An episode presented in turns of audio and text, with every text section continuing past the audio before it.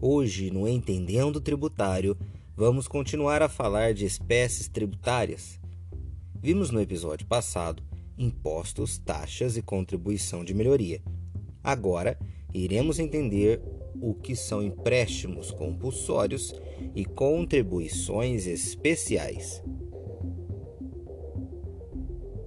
Acesse o site entendendotributário.jude.adv.br Empréstimo compulsório. Previsão legal do empréstimo compulsório encontra-se nos artigos 148 e 150, inciso 3, a linha B da Constituição Federal. A União institui, mediante lei complementar, o empréstimo compulsório. Então, uma informação que deve ficar guardada é que o empréstimo compulsório ele é instituído somente pela União e somente por lei complementar. O empréstimo compulsório ele é instituído para atender despesas extraordinárias, como aquelas decorrentes de calamidade pública, guerra externa ou a sua eminência, investimento público de caráter urgente e de relevante interesse nacional.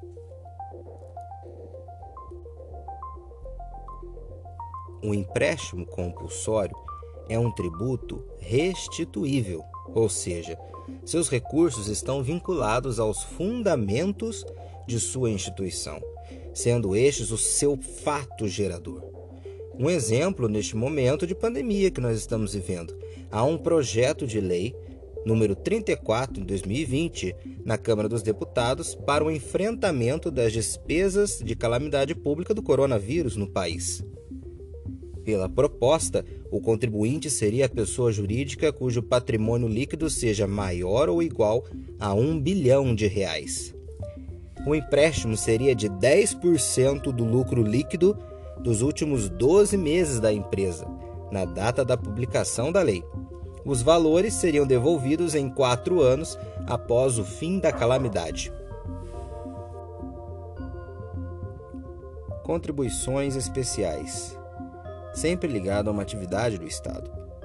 A previsão legal da contribuição especial encontra-se no artigo 149 da Constituição Federal, e somente a União pode instituir uma contribuição especial. A contribuição especial ela pode ser de interesse de categorias profissionais ou econômicas, pela intervenção no domínio econômico e até mesmo sociais. Contribuições sociais são mediante lei ordinária. Na verdade, as contribuições especiais são por lei ordinárias. Contribuição social, ela serve para o custeio da saúde, da previdência e assistência social um exemplo de contribuição especial que já tivemos é a antiga CPMF, que era a Contribuição Provisória sobre Movimentação Financeira.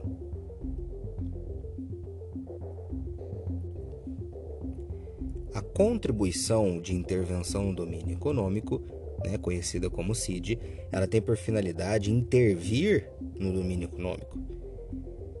Também se dá por lei ordinária né? Ou aqui tem um parênteses, né? Uma coisa que deve ser chamada a atenção por lei ordinária, mas também pode por medida provisória, né? Como ocorreu na greve dos caminhoneiros, né?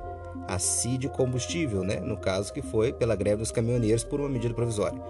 Somente a CID pode por medida provisória. Não incide sobre exportação, mas sim por importação. Outro ponto importante da contribuição de intervenção do domínio econômico ela não tem incidência na exportação, mas na importação, sim. Então, um exemplo, né, podemos ter a CID combustível e ela serve para quê? Sua destinação é para subsídios de preços e do transporte, né, dos combustíveis, financiamento de projetos ambientais, financiamento de programas de infraestrutura e de transporte.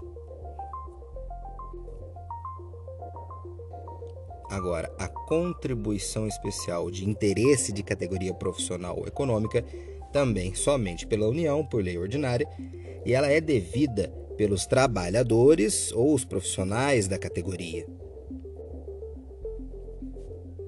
Instituída por lei ordinária. Um exemplo que nós temos é a CRM, o CREA, o CRO. No caso da OAB, o STF considerou autônoma e independente, pois representa não só seus membros, mas toda a sociedade, bem como a Constituição e os direitos humanos. Espero ter te ajudado. Agradeço muito por você ter ouvido este episódio do Entendendo Tributário. Até mais. Tchau.